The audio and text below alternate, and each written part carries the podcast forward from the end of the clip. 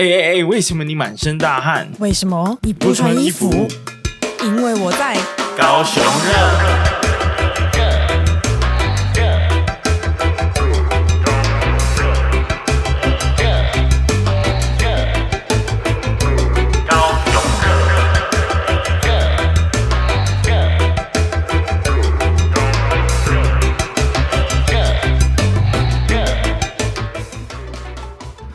Hello，大家好，大家好，大家好，我是威廉，我是宝丽娜，欢迎回到高雄热，耶！今天天气非常猛烈啊，就是天气太好了，所以我们录音的现场已经大家满头大汗了。哎、欸，我们有开，我们这次有开冷气了，对，我们有开冷气，不知道今天会不会发生什么意外？不会，不会，不要有意外了。好的，我们今天也是邀请到一个呃重量级的来宾。其实一开始我没有这种感觉，你知道吗？嗯、我一开始就想说啊，不过就是一个在卫武营工作的人。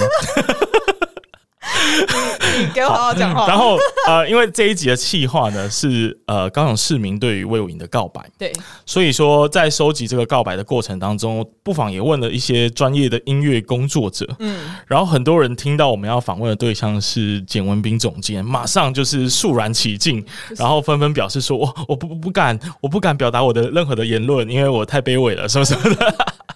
可以对总监告白啊！对啊，明明就是告白，又不是叫你评论或者是提供什么建议。啊、奇怪，大家在害怕什么？好的，所以今天要邀请的来宾呢，呃，是来自魏武营的艺术总监。我们先欢迎总监简文斌。耶，我是简文斌，哪那么夸张啊？你在那边讲。对，因为要让大家知道，就是呃，简总监的地位，没有什么地位，魏武营的梁柱。对对对，哎、欸，那请总监要不要先来自我介绍一下？呃，我是简文斌，我现在在魏武营工作。不行，你这样子大家就真的会觉得 就是哎，就是工作的人。我是啊，我真的是在卫武营工作。就是因为其实我们稍微去查哦。拥有维基百科的男人其实是不容易的。是是。那大家可以去查一下简文彬这号人物，他其实是国家文艺奖的得主。嗯、而且呃，我我看报道是说啦，二零一八年你辞去了这个德国的终身职位，然后回到台湾来接任魏武营的工作。哇，你怎么会做出这样的一个牺牲呢？因为我觉得就是时间到了嘛，然后刚好是一个机缘。嗯，那那当然最重要的是说，因为我就是陆续就知道了魏武营的这个整个的规划，嗯，然后我现场看到他还在新建的那个样子，哦，对对对对，那我就好像就有一点被他被他 被他吸引了，哎，哪里呀？就是就是他整个呈现出来的那个氛围，跟我到那个时候，我想我应该是二零一三年吧，嗯，看过在台湾所有的。那个表演场馆都不一样，嗯，那甚至在我在国际上面，我我看过的一些场馆，相较之下，它也是非常的特别，嗯，所以我就觉得说，哇，这个可以，好像可以做一些事情，哇，这果然就是跟我们一般人看的角度不太一样，因为因为我我先这个。帮大家做一些前置的一些说明，因为其实魏武营啊，对高雄人来说就是一个盖了很久的一个场馆，大概十几年来说，里面整个黑箱到底。呃，打开里面是什么，其实是没有人知道的。再加上过去卫武营，呃，因为这个名字就是来自过去的军营嘛的一个一个称号，所以那一块其实是相对来说，呃，湿气比较重，然后然后平常也暗暗的哦，没有什么人人敢进去里面去做散步，所以就会呃让大家对于他现在的这个印象差异是很大的。那当初总监就已经看到这个哦建筑的规划，就觉得哇特别不一样，所以一定要回来这个。地方就是服务，那他看到了魏武营的潜力。对，那就呃，因为呃，你们现在的职称其实从一开始到现在都还是艺术总监吗？嗯，那大家就会想要知道说，艺术总监究竟是做什么呢？他在魏武营里面的角色是什么？可以跟大家介绍一下。艺术总监这个其实。呃，其实他跟艺术只有一半的关系。嗯，那他他其实就是一个公，就像一个公司的 CEO。哦，那那你可以叫这个。这个职位的人，你可以叫他执行长，你可以叫他总经理，嗯，啊，你可以叫他秘书，呃，不是秘书长，就是总裁，或有些地方会叫总裁。其实这个都是翻译，嗯，然后甚至在原来的外文，它也有很多不同的叫法，嗯。那在跟译文相关的机构里面，之所以我们在台湾会把它翻译成艺术总监，主要当然也是想要去凸显说他是在艺文场馆里面的一个法定代理人哈，嗯，就是魏武营所有，比如说我们要是有人呃不小心犯法，或者说场馆有什么被纠举什么，那个要去看守所就是我，因为我是被董事会授权的法定代理人，嗯，对，那但是无论如何，那就是要强调他在艺术这个部分的的，所以才会。在那个总监，要不然其实他叫总监就可以。嗯，那在总监之前又加上艺术总监，嗯，呃，这两个字哈。那我在负责的事情，当然第一个就是我要维持场馆的运作。哦，但是在我其他两百多个同事的协助之下，我们一起，呃，就是维维持场馆的运作，然后提供各类的服务，不管是对民众、对表演团队，呃，然后另外就是。就有几个啦，就有几个我们该做的事情。嗯，那又因为是在怎么讲呢？就是在在国际上面，艺术总监，呃，他通常是身有专精啊，是不是这样讲？就是说他是代职的啊，就是说，呃，他可能同时他又是导演，或者他是指挥，或者他是编舞家，或者他是演员呃声乐家，什么等等都有可能，或者他是是呃艺术经纪公司的负责人等等这样。那那比较在表演类的话，那我在魏武营，我同时又会在一些我们自己主办策划的制作里面亲身担任指挥。嗯，啊，那那这样子做，我大概是第一个啦，就是在台湾里面第一个。那这个在国际上面其实是常态。嗯，对，那那我也觉得很很，我觉得很好了，就是说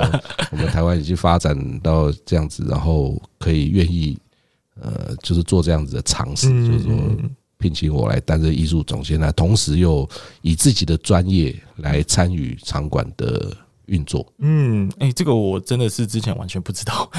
也没有想象过，原来就是呃，以国际上来说，大部分的负责人或者是营运的呃呃管理者，可能都身兼，同时也是表演或者是服务的一部分。营运的一部分，这个是我过去比较不知道。那其实总监很厉害哦，过去是有很长很长的一段时间都在德国莱茵歌剧院做驻院的指挥嘛，对不对？那呃，我刚刚就是想说，哎，指挥其实是一个算是乐团的指挥加管理者的角色。那对于你在做卫武营的管理的角色，有没有什么帮助或贡献呢？我的想象绝对是有嘛，因为指挥的技能或许有部分可以运用到实务上的工作里面。对，那个我们比较实际的讲，对我刚刚讲说那个表演者，或者说呃，就是艺术家来担任这个总监，他不是他不是说一定百分之百都是这样，而是说他有这个可能性。那我们看到很多的例子。好，那在对于魏武营的管理，其实他主要还是在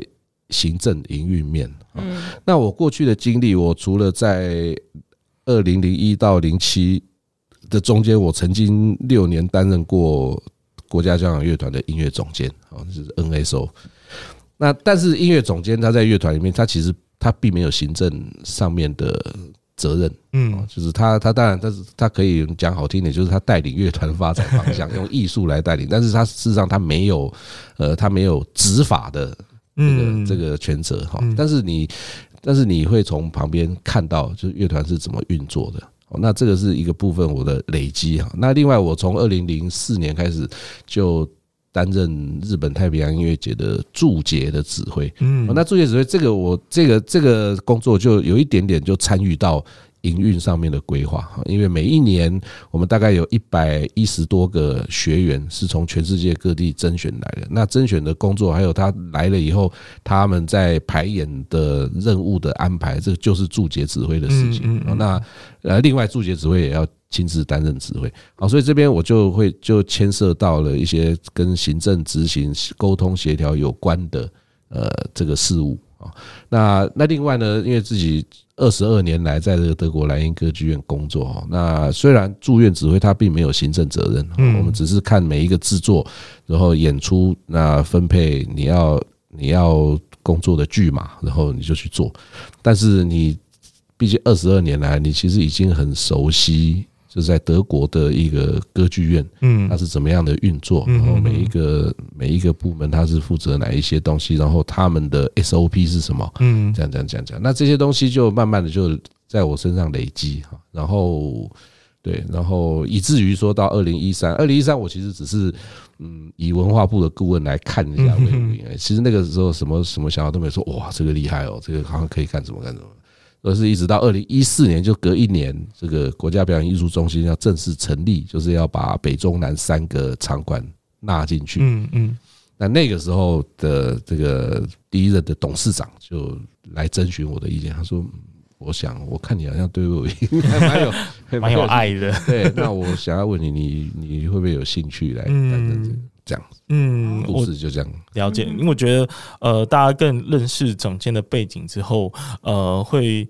更对于魏武营的一些嗯营运的过程，可能就会更有好奇心。那其实我们在跟听众们讨论魏武营的一个定位的时候，呃，大家纷纷提出了一些很接近的问题哦。因为魏武营算是国家级的国呃表演艺术中心嘛，那其实高雄有很多在地的呃地方性的。嗯，表演中心，比如说流行音乐中心啊，高高柳海音那边，然后呃，凤山这边也有大动嘛，所以就对于这些地方性的组织来说，诶、这样会不会呃，在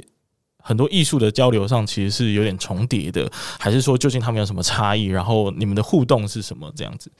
嗯，这个。我我想到一件事情还蛮有趣的，就是他还在新建的过程里面哈。我我那时候就是来了几次，我就他在外面他就这样围起来哈。然后以前不是那个工地的那个围墙，你都要画什么东西嘛？对。还有记得他就是每就是每一面都写说，呃，魏武营什么艺术馆什么什么，行政院与你在一起这样子。我在在在。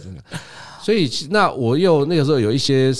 有一些机会跟一些在地的人聊，其实其实那个是蛮刺眼的，你知道，就是说好像可能也是因为都市，就是这个城市的呃民民众，他会觉得说啊。啊，啊，你你想要弄，是在高雄嘛？你你给我强调那个什么行政院建设什么与你在一起什么，就其实是蛮突兀。那刚好那个时候，其实呃，高雄市跟中央政府的党派也不太也就也也不一样，对，所以就是那个冲突感还蛮强的。那后来呃。当然，后来在我开始接触魏武营以后，那个工程的进度就开始比较有真的看到曙光。嗯，那因为工程的部分是呃文化文化部，还有包括之前的文件会，他们有成立一个筹备处来负责来负责来监督。就是要推进这个工程的进度，所以在二零一四年开始，其实这个工程进度就开始又往往往前，就是很明显的在在跑。嗯，然后那当然后来还是很不幸的，我们其实是延了三年才开馆。本来最一开始的期待是二零一六年就要开馆，嗯，但是后来实在是那个工程不只是我们台中国家歌剧院也是，就是大家都延啊，不断的延。好，那但是。终于他就开馆，然后在这个过程里面，呃，其实后来在高雄市的部分跟中央，其实他们就好像就开始比较有默契，嗯，然后那个也因为工程已经到了下一个阶段，所以那些围篱就逐渐的就拆掉，嗯。好，然后后来我记得是陈局市长，他就在魏武营还没有开幕的前一年，他就说捷运联通道先开，嗯，就是那个六号出口，对，原来他也都是封着，嗯，因为它是属于建筑工程的一部分，对对对，啊但是他就他就主动提出来说这个先开。让高雄市民可以先使用这个。嗯嗯嗯。我还记得那一开始，那因为我们那个捷运出口出来走一走，你就会进到所谓的榕树广场，对，有一个缺口。一开始我们还要摆盆栽，你知道就在那边，为什么不要让人家？就是就是当时因为这个工程还没有结束哦，当然也有。安全的考量，对对对，好，但是呃，或许也有一点点本位主义的考量，嗯，所以就是在工程单位，他们会希望就是说，你还是不要有闲杂人等这样的，所以就还还摆那些东西，所以其实这个呃一开始的。呃，建造过程当中，呃，其实就慢慢的在就是高雄市政府或者是说在整个魏武营的呃跟在地的结合性开始慢慢的出来了，然后其实之后就衍生出一个很重要的地位，我相信很多人可能也知道，就是魏武营希望成为众人的艺术中心。那嗯，就会让人家很好奇说，那这个初衷究竟到了今天是五周年嘛？嗯。到了现在的 moment，那您觉得这个目标有达成吗？嗯，有真的成为众人的艺术中心吗？那个哦，这个国际上面，嗯，就是一般都会讲，就是说你一个艺术中心，一个艺文的场馆，你你真的要建立你的定位哈，或者说让你的东西生根，你大概要八年到十年。嗯，哦，所以其实我们五年还在路上。但是我是觉得说，呃，我自己是认为说，我们对，就是说我们确实还是一直是往这个方向去去走。那这个就要回到最前面，就是说，我说我为什么我看到魏武营我就吓一跳。嗯。这样子，第但，第一个当然是它大嘛，嗯，台湾没有比它更大的表演艺术场馆，对，超大。那甚至对于一些建筑来讲，它它也真的是大，嗯。那第二个就是说，它的后来我我就开始去了解，然后就越来越可以抓到那种感动，然后就是说，为什么我在二零一五年的时候会提出说我们要打造魏永营成为这种众人的艺术中心？这个其实是从它的历史这样子过来的，就是说你当初怎么样是。用市民的力量去改变这一块地的定位，嗯，好，从他军营解编了以后，曾经那个那个过程里面，曾经有很多种声音，就是说他要变成什么什么什么什么，甚至国立大学都曾经考虑过在那边。那最后是用市民的力量去坚持一个，就是说我们希望把它变成公园。那有一句话特别感动，就是说公园才是一个每个人都可以去的地方。哦，对。大学的话，你对不对？即便你开放人家继续游泳 或者是慢跑，但是它就是一个，然后或者是说其他用途的，但是他们就公园。嗯，那后来终于达成共识，在二零零三年的时候，它真的就被定定下来，就是就是魏武营都会公园整块，嗯，整块整块地。那后来呢，在这个。公园里面呢，就诞生了一个艺文中心，当然也是当年二零零三年行政院宣布说要盖。那我觉得那个呃建筑师 Francis Houben 啊，他在二零零七年的时候就获得了那个国际竞图的，就是设计权。嗯，那他的设计其实后来去去翻那些文献，就是他的设计，他就是要把这个东西，他后来在接受。纽约时报专访的时候，他也有讲，他说：“我就是希望魏武营变成高雄人的客厅，哦，文化客厅。嗯，那其实这个是呃，怎么讲？就是说过去我们太看到太多的这个艺文机构啊，这是当然是取决于它的建筑。嗯，你其实是很明显的分开。嗯，表演者跟欣赏者。嗯，那我们再去衍生衍生，就是艺术跟生活。嗯。啊，所以其实这两个东西是有界限的。对，啊，所以所以哦，在魏武营有一句话，我是我是禁止他们就是用，就是说呃，是艺术的殿堂。哦，我就是要去掉殿堂，因为殿堂就是你去礼佛，你去干什么的，就是它就是一定有有阶梯。哈，所以就是它是一个。分隔的，但是魏武营它从一开始是因为市民的力量变成一个公园，是每个人都可以去。到设计师的设计，他要在很多空间的动线，还有他的呃建筑的理念上面，他就是要打破这个东西。嗯，对。当当然还是因为安全的考量，或者说音乐这因为这个表演专业的考量，你当然还是有一些地方是你不能随便进去的。嗯，但是它在整个的。动线流动感上面，它是要拉近这两个的距离，嗯，就是让艺术跟生活不再有那个，好像你要你要过这道墙，所以魏武营是没有墙的，嗯，对，他就是这样。那所以我只是延续这样一个脉络，提出说我们要把它打造成一个众人的艺术，就真的是你每一个人。都可以来的地方。第二个是，它是属于每一个人的。嗯，那第三个最重要是，他要活下去，要靠每一个人。这这倒是真的。是是是。对，然后呃，我对于这个嗯成就吗，还有就是这个目标，算是蛮有感触的吧。因为高雄其实过去在英文的方面的能量，或者是人才，或者是场馆，其实都不是这么丰富。那所以大家。可能很自然的，而且蓝领阶级比较多的情况下，很自然的可能会会把艺术变成一个比较神圣、不可侵犯的一个、嗯、一个一个物体，一个精神象征。嗯、对，就会觉得它跟生活嗯是很遥远的。所以我觉得这个目标非常的让高雄人需要。老实说，我是这样觉得。然后呃，实际上我们也看到了一些像说呃魏武营公园呃的这个定位，因为。就是周末很多人都会喜欢去那边野餐嘛，然后很多人会去那边散步、遛狗什么的。那呃，当然我自己觉得最融入生活的就是那一台钢琴了吧，就是它就是文化客厅的象征，它就是众人艺术中心的核心，就是一台钢琴，它就摆在三大场馆的正中央，让所有的民众曾经有过艺术练习过程的人 都可以去就近的接近艺术，这是我觉得它的代表。但实际实际上，我觉得这个推动的过程一定有非常多的困难啊。那总监是不是可以分享说，这五年来你们要塑造这个精神，要塑造成这样子的一个文化客厅的成果，是不是有遇到什么困难？然后你们怎么克服它？没有困难，当然呃，主要不不在于就是说我们要推动这个方向，就是呃，我觉得是一个不熟悉感。啊，就是当然，就是你刚刚你也谈到嘛，就是说，其实对高雄市民来讲，它就是一个很神秘的盖了很久的地方 哈。对，那它一旦打开了，我们在二零一八年的十月十号是第一次打开哦，礼出，那我们就说啊，这天是 open house，那这个后来也变成我们的传统，每一年的十月十号，因为双十假期嘛，嗯，就是 open house，就是我们也有免费的表演节目可以进来看导览，然后这样，然后晚上在外面就有一个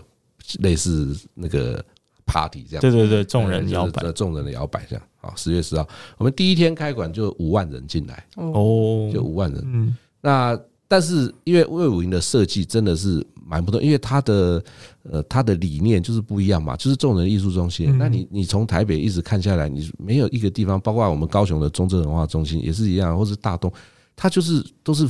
它守得很密。嗯，好，所以。然后再加上里面的设计，因为魏武营它是一个以声音，就是它在设计的过程里面，声音占了很大的一个成分。我们可能很多爱好欣赏艺文活动的民众都知道，说啊，魏武营的音乐厅是葡萄园式，然后它的声音这样这样这样。其实，其实这个整个魏武营它的声学的设计。不是只有在音乐厅里面，它是甚至连公共空间它都设计了。哦，就是说你要怎么样让这个声音它只会往这个方向，或者说让它的声音可以散掉，或者说哪些地方声音可以集中。嗯，其实它是整个，就是你整个，我们可以讲说整个魏武营就是一个音乐厅。嗯嗯啊，所以呃，这个对于那音乐的东西就很敏感嘛。就是你，比如说你欣赏音乐的时候，当然你炒菜或者是在 在扫地的时候听音乐那是另外一回事啊。但如果今天我真的要好好来听一条歌，不管是古典的，或是或是周杰伦写的，你就会你就会想说要好好的来欣赏。嗯，那你这个时候突然有电话声音啊，或者是有垃圾车经过什么，你会被打扰。对，哦，所以欣赏音乐的时候，那个噪音的管制特别重要。嗯嗯，那更不用讲说在我们魏武营的场馆里面。嗯，所以。也因为噪音的管制很重要，如果他要在这个厅院里面、观众席里面，他要达到最好的这个效果哈，所以他就以这个为目标，嗯，所以他比较不会就是其他，比如说你要怎么做，或者说你你应该要穿什么鞋子，嗯，那个变得就是比较次要的东西，对，哦，所以这个对于观众来讲，其实是需要一个适应的过程。哦，我我讲一个例子就好，我们魏武营的音乐厅它是三百六十度。好，所以就是说，在意思就是说，舞台的左右前后都有观众。嗯，好，那我们过去习惯的音乐厅，它比较像是斜斜合，就是长方形的。那在一端是舞台，那其他的大概三分之二到四分之三的的地方都是观众。嗯，所以有观众都是往同样一个方向看过去，就是往舞台。好。那就像我们看电影一样嘛，你要带情侣去看电影，你一定是坐最后一排嘛。对，但你在那边亲热的时候，别人看不到。那这个这个一般的这种长方形的这个设计，就是大家都是往同一个方向哦，所以所以你就已经被设定是这样子。嗯，所以你比如说，好，我在下面干什么干什么，人家也看不到。那尤其是后面的，但是魏武营不一样。嗯，卫武营是你的前面一定有人在看你。嗯，因为它是三百六十度嘛，对，所以我的正前面一定有观众，嗯，所以观众也会看到你。那这个感觉其实是很毛骨悚然。你一开始去，比如说你想说，那如果你就看，哎，什么人盯着我？或者说你在那边欣赏表演的时候，你现在看你你你就很容易，就像你去看球赛一样嘛，你会去看说，哎，哪里有帅哥美女？我说，嗯，他在干嘛？你知道吗？就是那个那个其实是需要习惯，而且呃更需要习惯，是因为它太安静了。哦，对，真的。所以从一开始的这个，我觉得这个民众他就是还不熟悉，嗯，还不熟悉。那这个你就是要让他多来，让他多来，然后多讲故事给他听，这样子。那呃，我觉得我好像一次回答你很多问题，像不是你刚刚提到那个公共钢琴，对，我觉得那个就有点像下围棋一样，我就是下一指这样，然后就是把它打开。那那它就是一个最好的象征，就像你刚刚说的，因为我们通常我们要看表演，就是艺术家他的天地就是在舞台上面，嗯嗯嗯，是在那个呃很神秘的那个幕的后面，那边是表演者的对吧？然后我们有钢琴，有什么小提琴，有什么呃法国号，那个都是在那边的。嗯，那我们现在就是在你平常走路的地方，我就给你摆一个钢琴。那其实我对我来讲，就是你那个界限就更打破。对。好，然后而且我们在那边是完全不设限，早上八点到晚上十一点，就是只要有空你就可以去谈。嗯，好，那我也没有规定说你要谈到 什么教材 第几册以上你才能去谈，你谁都可以去谈。嗯，对，所以我觉得那我们未来还会可能还会有其他的一些这种类似这样子的一个设计，嗯，会慢慢慢慢在推出。其实就是要让大家知道，就说艺术，大家当然。呃，怎么讲？就是说，你要欣赏艺术，你真的要有条件，嗯，你要有时间嘛，对，好，对不对？那你要进去看一个呃，好像好像很厉害的东西的时候，你也要有钱，嗯，对，你要买票，哦，那当然我们有很多不同的折扣是吗？但是另外一个是，就是说你要有钱，你要有闲啊，然后你要你要有那个心，嗯，那但是我是觉得说，你就让他们就是你你。我们要鼓励大家，就是说，你给自己一次机会，嗯，你就去，你就去听啊，你就去听听看嘛，就去看看嘛，你就看一场舞蹈，看一场话剧，看一场音乐会，你就试试看。然后我今天摆了一个钢琴在里面，你就去试试看，嗯，好，那只要你碰到，因为因为钢琴你一弹出来那个声音啊，就是钢琴家在弹嘛，就说哇，那个弹钢琴，或者说钢琴家在弹出来，就好像是这个是艺术表演，对。但是我今天提供一个机会，就是说。就算你不会弹钢琴，其实这个就是这个是我知道你好像本来要问我一个问题，说我觉得最令我印象深刻的什么事情，就是就是我会在那个已经不止一次，就是在那种大概十一点十一点半的时候，因为那个时候正热嘛，对，所以其实大家大家都都散了啊，就不是在不是在室内，就回去吃饭然后什么，所以人很少。那你就会看到那种上年纪的阿伯，他就这样走过来，他就坐下来，你知道，然后之后他就你很明显就看到他就不会弹钢琴，嗯，所以他就自己在那边这样，叮叮叮叮叮，这样在那边这样，嗯，那对我来讲就是。呃，怎么讲？就是说，这个就是我想要看到的场景。就是说，你每一个人，只要你要，只要你愿意给自己机会，你都可以跟艺术，好像就就像那个 ET 一样，就 就是手你会碰到啊，对不对？今天他的手碰到那个琴键，弹下去发出声音的那一刹那，他的生活或者生命里面就有这个音乐响起的。嗯，那当然，接下来他会会怎么样？会变成什么样？这个修行在个人。对对，他有可能说啊。我，就啊，都安内哦，哈啊，就走，或者说他说，哎，这个好像还蛮有趣的哦，他他会来第二次，或者说他会来停留久一点，看其他人在那边弹是怎么弹，这样哦，这这这，就是那这个我们我们不愿意去去去限制，就是说我给你机会，然后你弹了以后，那你自己可以决定你你接下来你要嗯你要用这个东西做什么？嗯，其实我刚有一点呃被你刚形容这个画面有感动到。就是那个阿伯的那个故事，很厉害哇！我我刚刚整个整个就是有点不行，这样。就是就是那台钢琴在那边的用意，除了让人家弹之外，也希望可以激起每个人心中那一点对音乐的涟漪。对对对，而且就是大家试图去想象那个画面，对对，为什么是正中午？因为阿贝他可能他可能会害羞，他有偶包，对对对，他可能终其一生他都没有接触过艺术，他可能不被允许，或者是没有那个条件，所以他只好偷偷的在呃正中午没有人知道、没有人在旁边看的时候去接触一点他对。自己对艺术的好奇，我觉得这个画面真的是太令人动容了。然后，呃，从整个刚刚的对话，我我充分感受到，就是魏武营或者是总监这边，他呃，你们对于如何降低接触艺术的门槛这件事情，花了很大很大的功夫。真的。刚刚那个我们讲到这个榕树光那个公共钢琴那个老师，我想到我们有一个节目叫做武营欧普拉，它是固定在我们的周年庆的时候会在我们的表演厅。演出两场，嗯、那五音欧普拉是这样，就是五呃五音是五音，那欧普拉就是 opera 的意思，对，歌剧。我们那个是一个甄选的活动，就是让素人来唱歌剧选粹，嗯，歌剧的咏叹调，你可以是一个人，你也可以二重唱，什么什么都可以，那也不限不限年龄啊，什么什么，就是他们来唱。因为就是我讲到那个老头子，我就想到，因为有些人他是在小时候他曾经接触，甚至他曾经学习的哦艺术，但是后来因为种种的因素，他不得不放弃。嗯，但是他的那个热情还一直在，或者说他参加一些业余的什么什么。然后我们是想提供一个舞台，就是说你上来吧，好，所以就每年大概甄选出来八到九组哈，然后我们有请三位声乐老师，就是在给他们特训，哇，对对，在给他们特训，然后最后呢，在我们十月十号的那一天的下午。会安排两场，就是也有主持人来，就是他们就是真的就像就像来办演唱会一样，这样子出场，然后那这些都是经过老师的指导，不管是在声乐上面，或者说在台步上面，就是有经过咨询这样子，就是让他们。又有一个机会来圆梦，嗯，哇，那这个也是其中我们想要做的东西，真的，而且而且它一定起了很大的一个跟群众连接的作用，对，哎，对吧？毕竟，哎，那个我爸爸要表演，亲朋好友全部叫去，对吧？而且他都做得到，你有什么做不到的啊？真的，但是还是有碰到那种会很害羞，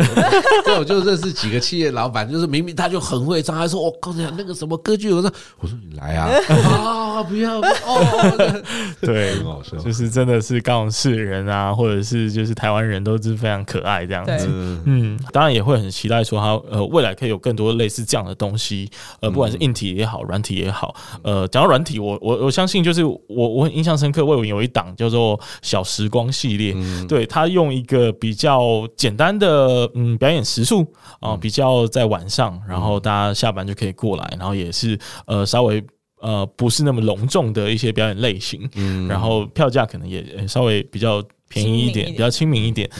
那我觉得像这些软体或者是硬体上，都是让大家可以去用更简单的方式接触艺术，因为。呃，一旦接触了，后面的可能性才会打开。那如果一直都是高高在上的状态的话，其实就很难达到呃有任何接触的可能性的这样。嗯，对。那这边其实我也想问一下总监，就是其实我们刚刚讲到很多，不管就是魏武营对于呃高雄民众生活或是艺术的连接，其实魏武营就是一直不断的去。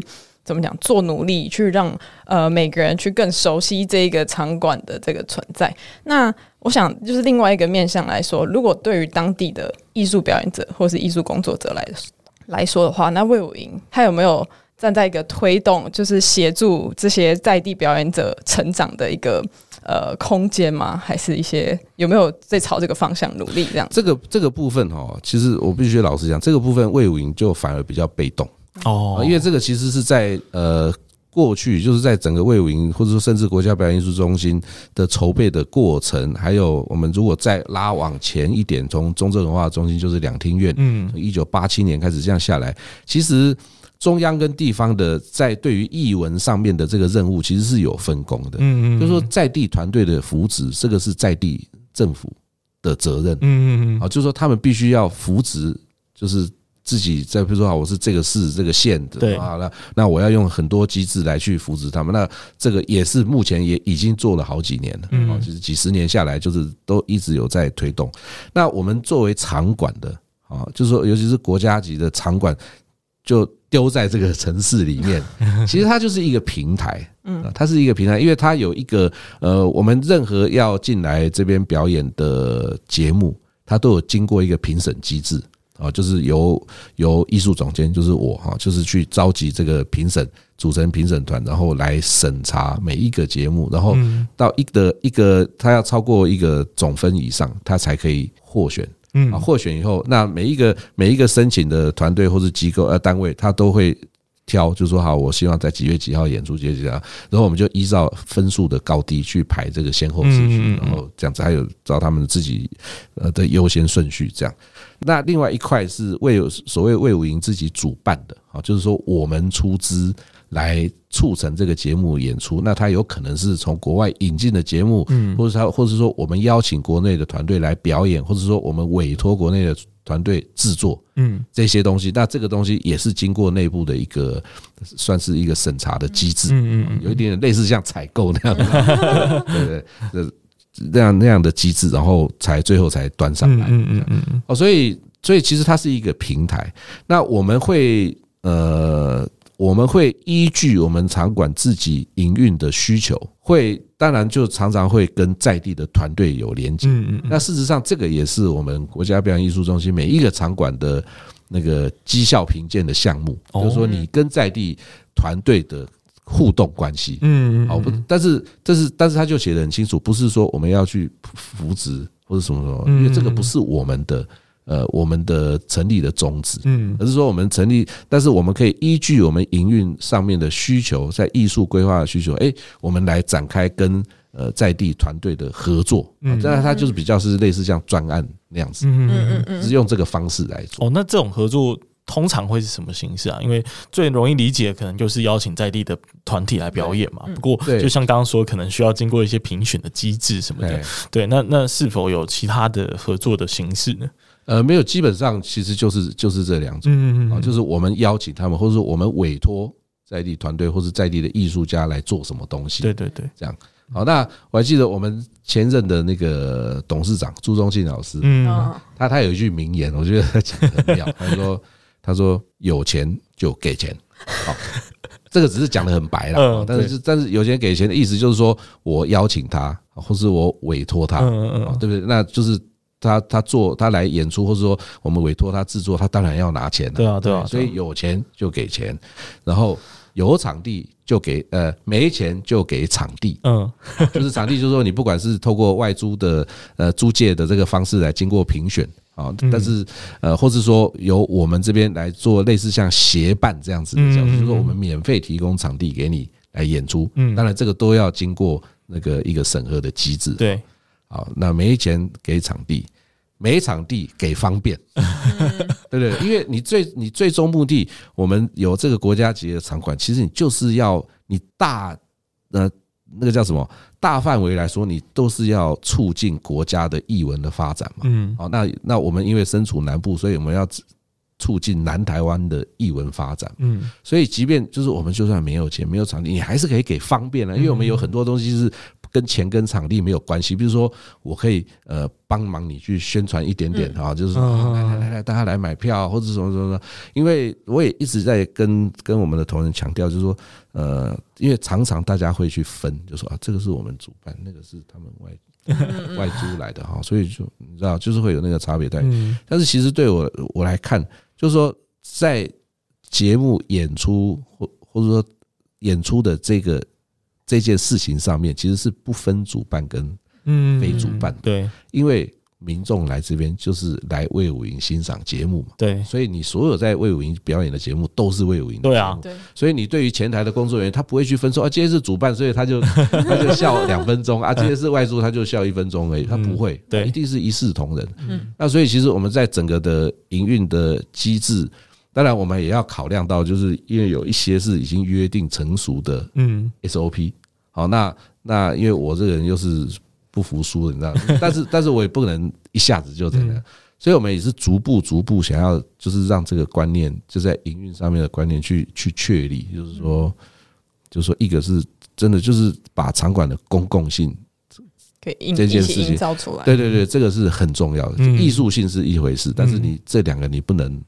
你艺术不能无限上纲，对啊，对啊，这样这样，就是说公共性是最重要。当然，我们希望就是说，在魏武营发生的事情都是跟艺术有关的。哦，诶，其实我觉得就是因为这个算是蛮多人的疑问啊，就是到底魏武营在推动在地的艺术艺文呃发展扮演什么样的角色，然后跟在地的互动等等。然后呃，刚刚有讲到评选机制嘛，听起来是一个蛮严格的审查过程。国家级的你，对对对，对对。那这个是三个馆，就是从两厅院到台中。歌剧到我们都是一样，都是这样子的嘛。对对对。OK OK，那那呃，那我们再往前再探索一下，那呃，什么时候会开始来规划明年度的节目？然后呃，究竟要邀请哪些大的主题，或者制作哪些大的系列？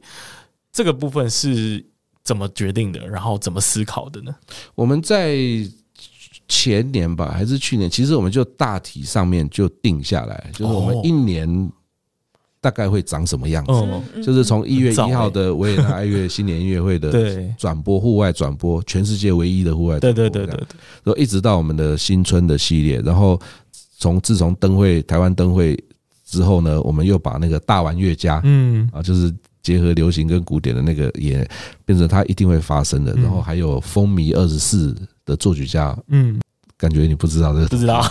就是我们用二十四小时，就是礼拜六的晚上五点开始，到礼拜天的晚上五点，我们疯狂的演奏一个位作曲家的作品。哇！那我们第一次推出舒伯特，嗯，然后今年的。新春的时候，我们是做莫扎特二十四小时，就是 non stop。那里面它有交响乐，大型的交响乐，它也有交响乐加合唱团，它也有声乐独唱，它也有重唱，它也有室内乐，它也有钢琴独奏，呃等等。然后我们还可以放电影，就是看电影，就是跟这个作曲家有关的电影，就是拉里拉扎。然后甚至还有请爵士乐的表演者来 表演这个古典大师的这个作品，就是。就是包罗万象，二十四小时。这这个其实是从法国开始的，嗯，但是他们更疯狂，他们是做大概三天，嗯，七十二小时。马拉松。对，那后来传到日本，那台湾有一些音乐团队也曾经去参加过，嗯，那我想说，在这边我们还是谦谦虚一点，不要不要太太夸张，二十四小时就够了。因为这个对于营运的，对于我们工作同仁来讲，还是一个也是一个负担。嗯，那二十四小时这个东西，我们就是也也也变成是一个每年固定会做的东西。然后我们还有，让我们音乐厅有一个亚洲最大的管风琴嘛，对，所以就我们就。因此而做一个管风琴音乐节，那同时也把我们的屏东演艺厅的管风琴也拉进来，嗯，他们的管风琴也很厉害，就是很有特色，就是这样弄一个。那我们呃，就接下来就是一个魏武营的国际音乐节，我们邀请世界上著名的呃作曲家跟策展人，那他同时也是呃韩国一个很重要的音乐节的艺术总监，那这样也看可不可以来促进，就是两个音乐节之间的这个交流，嗯。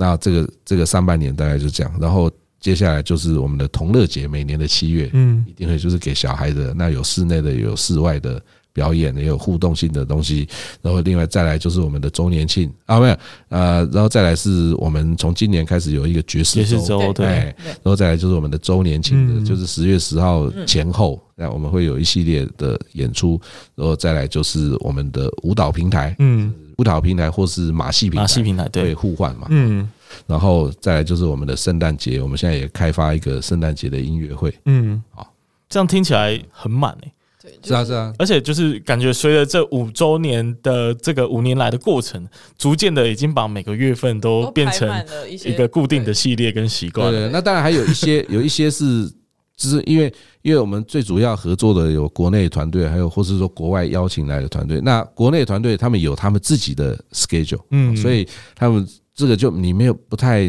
能。事实上我们也不想啦，就是固定下来说，好，你就是每一年的几月来，真的，因为就你知道，就有一点。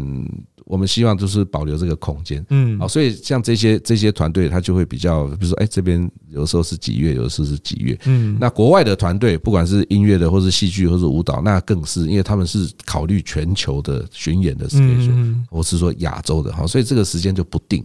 好，那这个都是这样安插安插，就是这样这边一下，那边一下，那边一下。那另外除了这个之外呢，你刚刚提到的小时光，对，这小时光，它就是。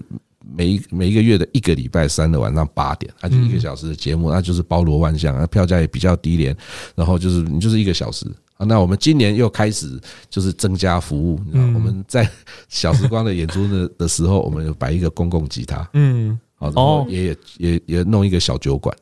哦，就是你真的可以在那边，当然很可惜，第一次推出的时候就碰到台风，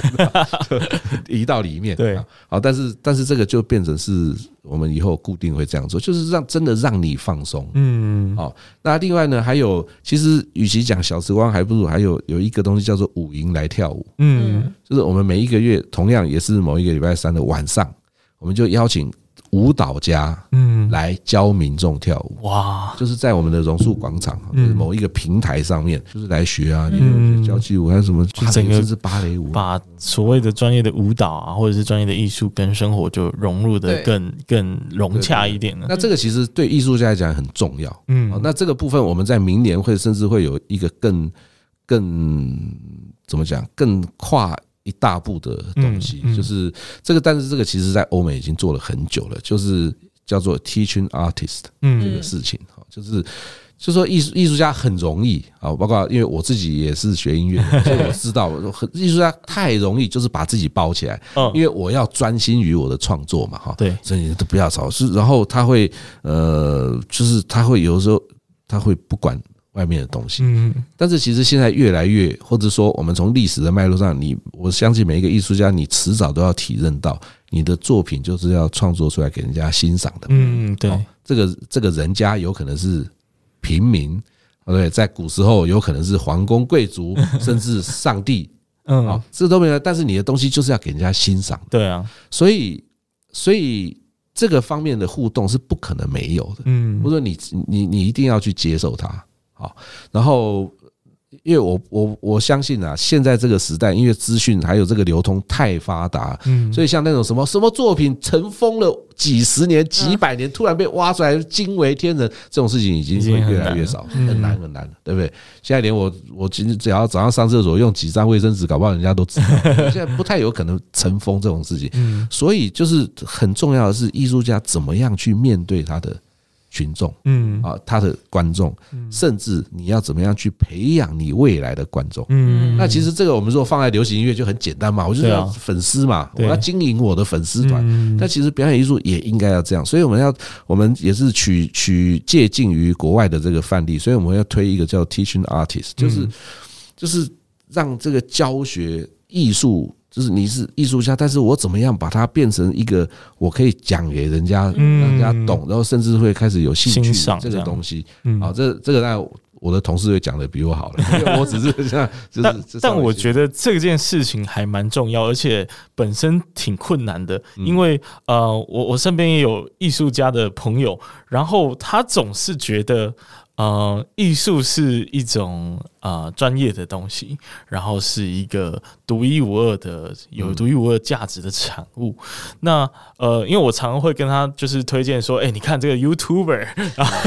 后哦，就是弹钢琴，然后做一些即兴的创作，或者是做一些动漫的歌曲啊，这很酷嘛，大家就是很喜欢，流量就很高。你为什么不做？然后他就会有一种啊。这种不是叫艺术，这种东西比较叫做的那种感觉，对，但是就不禁让我想到总监您刚刚呃，或者是未来魏武营要做的这个 Teaching Artist 的这个系列，其实就是呃很重要啊，因为确实你的作品如果失去了人的欣赏，那创作本身还有价值嘛？这个是也是我还蛮认同的一个一个部分，这样子。不过这个这个哈，不好意思，这个不能一概而谈，因为哈所谓的表演艺术。其实它是有脉络的，嗯，哦，就是说它跟次文化比较不太一样，嗯，你你这个可以突然就生出来，但是表演艺术，譬如好，我们讲音乐好了，啊，就是它音乐的它被写作出来，其实是有一个它的规矩，嗯，啊，就是说你一定是。这个这个这个时候会产生这个东西，啊，就像舞蹈，哦，那因为我们我们在讲的很可惜，就是我们在讲的大部分百分之七十都是西方的艺术传进来的，哦，那其他百分之三十才是比较我们传统的呃在地的东西，但是这个也不用觉得怎么样，这个在全世界都是这样子。哈。然后然后你传进来，就像舞蹈好了，你可以发现，就是它的那个脉络，它其实大部分都是从芭蕾舞开始的。哦，好，那等于是芭蕾舞的那些东西是基础，嗯，所以你才开始发展这些东西，然后才变成是一个啊，你可以看到一个芭蕾舞剧，或者说现在有叫现代芭蕾，或者说你芭蕾开始跨界，你跟街舞，或者说跟什么东西，好，然后然后呃，这个是所谓的西方舞蹈的部分。那音乐就是啊，你虽然不管是交响乐或者一个人，其实它是有一个它在结构上面的一个规矩，嗯，啊，就是它是长这个样子，所以所以你。如果要成为一个成功的表演艺术的工作，比如说不管是作曲或者是表演，呃，或者说舞蹈编舞啊，编舞台剧什么，你要熟知这个 SOP，嗯，好，这个规矩。所以这个当然是有门槛的，嗯，好，那我们在欣赏的人，我其实就是我如果愿意花更多时间，我就要去破解这些东西，所以我就要去学嘛。如果我就要破解，我说哦，我知道你是怎么样做出来，因为你是先用这个和弦，再用那个，对，那这也是他的乐趣啊。对，哎，对，所以呃，怎么讲？这个是一回事啊，就是说所谓的作品的价值，有的时候我们也会只看这个部分，嗯，就说哦，你看他的这个编舞，他是从这个来来来，叫什么什么，那那那那那。哦，音乐是怎样的，或者说他舞台的呃戏剧的它的那个结构是怎么样的？这个也是我们会所谓评断作品的价值的部分。但是我我我刚刚的意思是说，艺术家或者创作者他不要忘记说，他还有另外一个部分，嗯，就是人家的，就是我欣赏者，我到底听到什么东西？对，哎。有时候就是传说中有一句话“曲高和寡”嘛，就是就是如果你你的艺术价值很高，但是少了人欣赏的这个价值的话，其实它究竟是不是合格的艺术呢？这个我们也是呃，可以大家可以回去想一下这个这个问题。那接下来时间，我想就。嗯，进入告白的时间。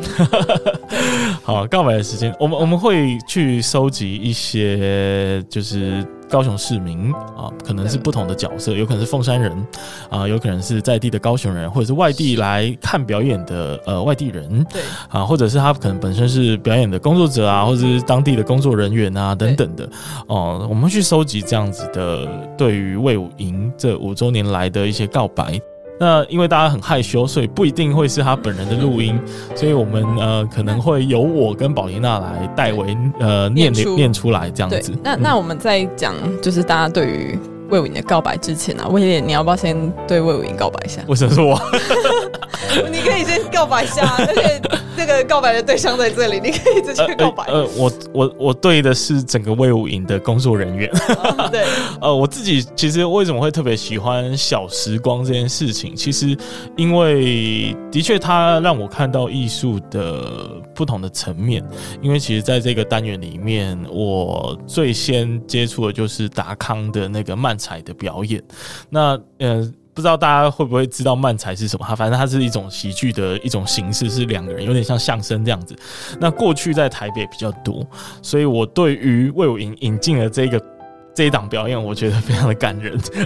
因为我真的是以前都是借着就是去台北刚好，然后可能都看到晚上十点，然后马上冲去搭高铁的那一种，所以我对他们的表演是有这样的热爱，只不过就一直在高雄没有办法，直到呃我不确定是卫武营是第一个，但是绝对是呃比较前期的引进者这样子，那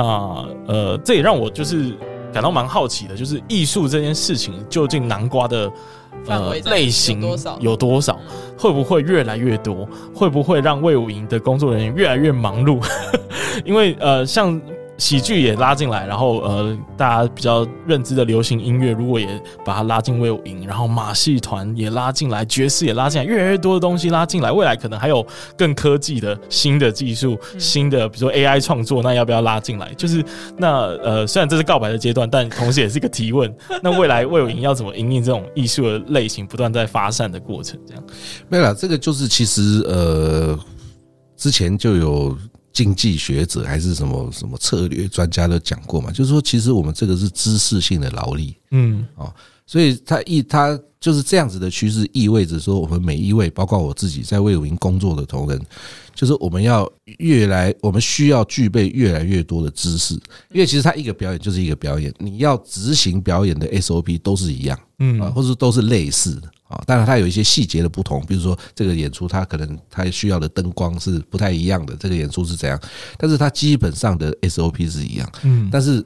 我们在讲的是那个 content，但是我们要去服务这个 content，不管我们要做节目规划，或者说我要去行销它，哦，这个是最重要。我要去，我要用什么方式来推荐这个节目，然后让没有看过的人会想要来看，因为。有看过，就像你这种铁粉，嗯不用讲嘛，就是就重来了。但是我是希望，比如说假定 Paulina 他没有看过，我要怎么样骗他？不，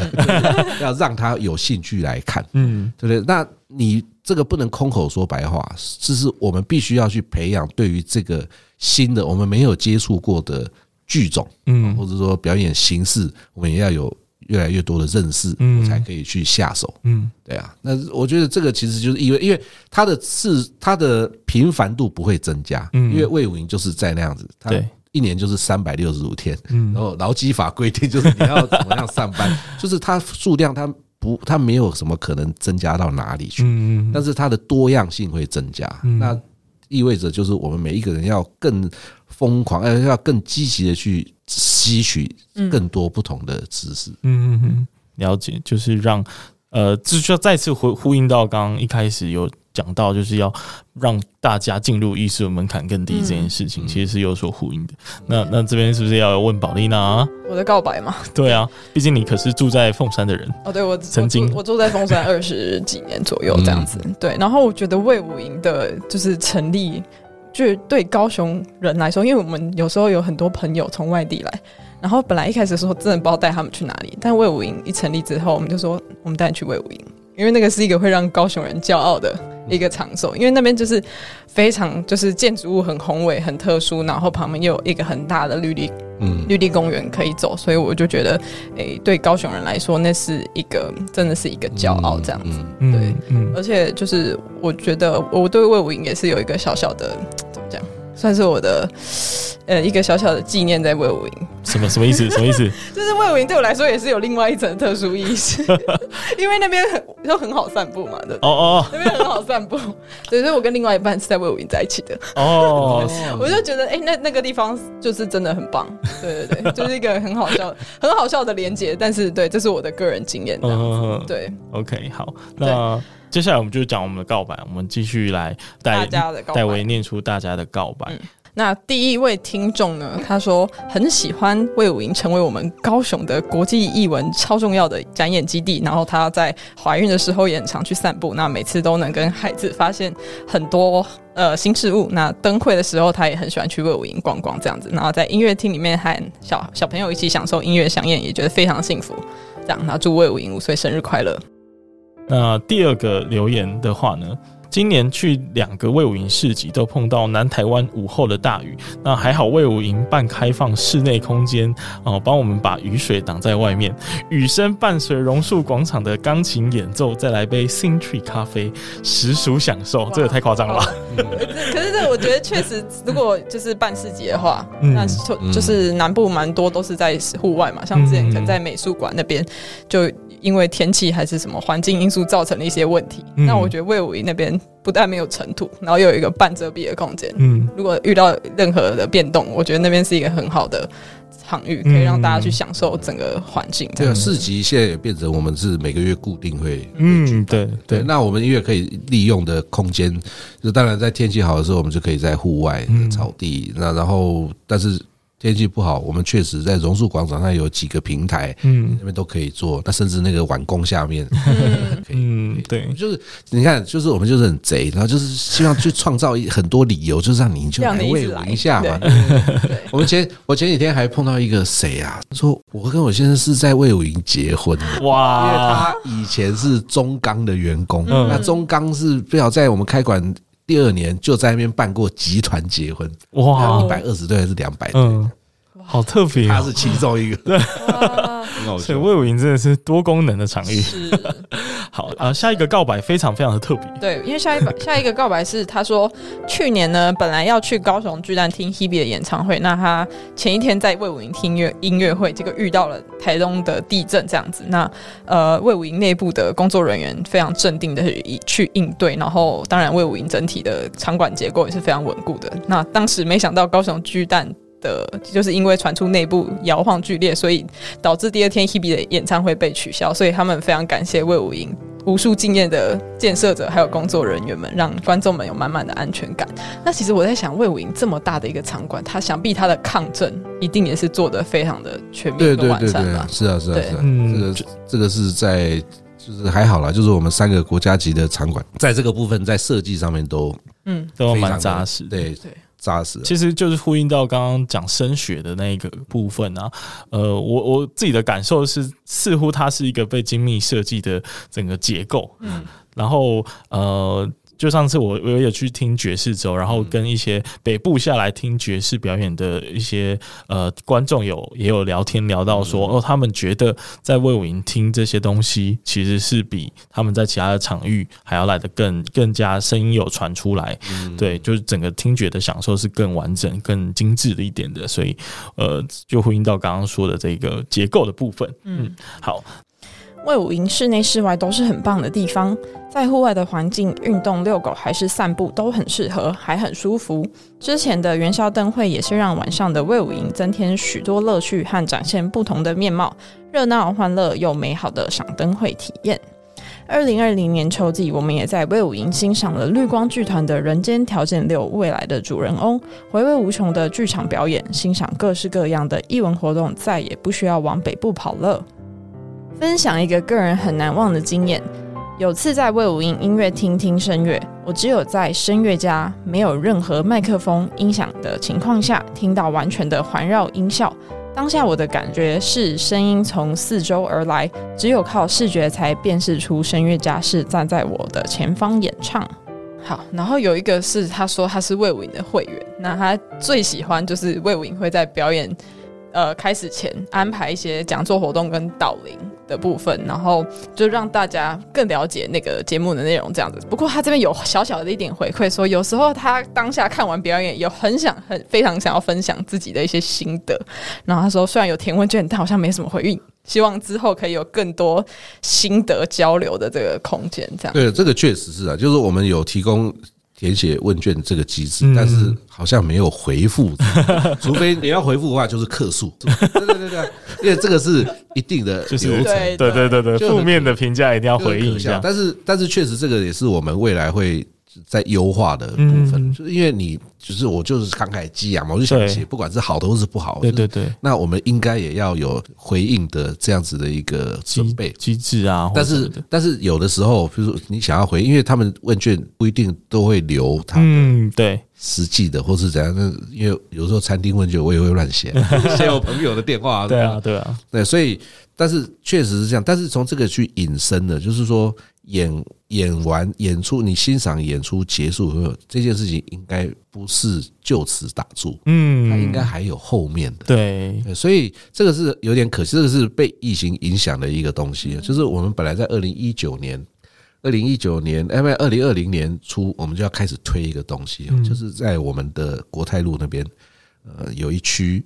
我希望把它打造成演出完以后的一个小酒吧，嗯，哦，然后。因为对于表演者来讲，你有的时候你也会在那边头痛。那我们要吃庆功宴，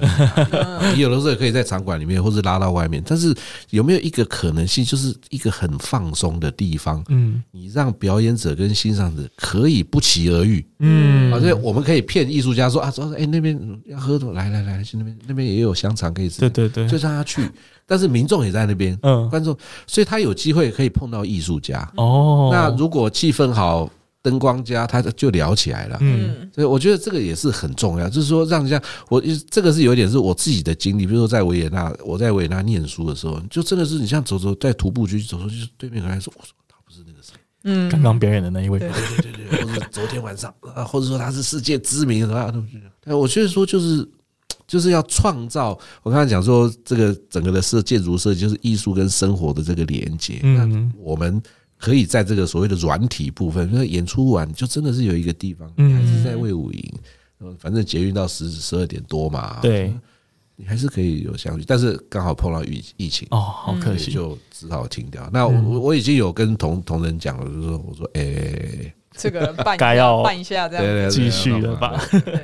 对啊，因为其实我自己是觉得我还蛮喜欢，就是在演出后，如果有机会的话，就可以去跟他们呃去互动交流交流。但大部分的场合其实是没有办法不允许这样做的，那就会觉得有点可惜。然后另外一方面，我也觉得，尤其是对于那种就是可能第一次来卫武营表演，或者是刚站上一定等级的音乐家或艺术家来说，这样子的一个正向的回馈，对他们来说应该还蛮。还蛮暖心的吧，就是如果可以呃当面受到称赞，或者是哦那个听众来结束之后就说哦你刚刚那个表演很赞的，我最喜欢哪一个部分？这样，那我觉得对他们来说也是一个蛮大的鼓励，这样，所以很期待未来有这样子的一个场域可以实现刚刚说的东西。嗯嗯，呃，就是刚刚有听到很多高雄市民对于魏武营的告白嘛，那不知道呃总监这边有没有什么想要回应给高雄市民的部分呢？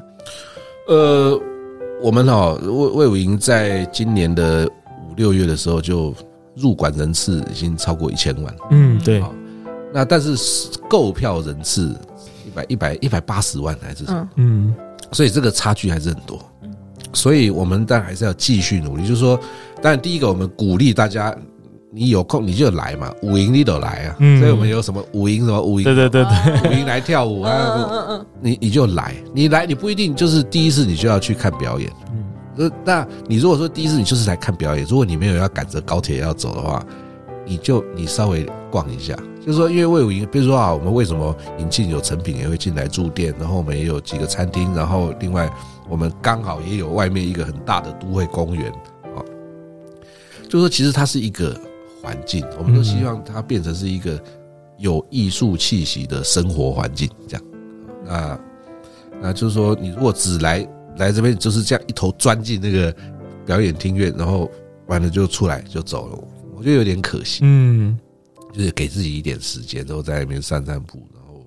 听一听魏武营的那个公共钢琴对的那个声音。嗯，所以我觉得就是要给自己时间，嗯，感受一下那个艺术跟生活的那一个连接，连接，还有那个涟漪，那个涟漪是不会呃发生在一瞬间的，对，它是会一直持续有余波的，所以呃大家可以留下来感受一下那个余波的感觉。其实我上次就就还蛮还蛮欣慰的吧，就是因为呃爵士周的关系，有去听在外面 jam 吗？对，有人在外面 open jam，然后我就。刚好留下来，才听到后面听到快十二点，嗯，对，然后我就享受那个呃爵士跟跟街头更融合，然后可能背景音乐，因为对面是医院，所以会听到救护车的那个 对那个那个感受，我觉得真的是蛮棒的，蛮不一样的，所以也非常的推荐跟鼓励大家持续的用这种心态，用这种感受去。呃，跟魏武营做更多的连接跟互动，这样。好，那就谢谢总监来到我们的节目，谢谢，我们下次再见喽，拜拜拜拜。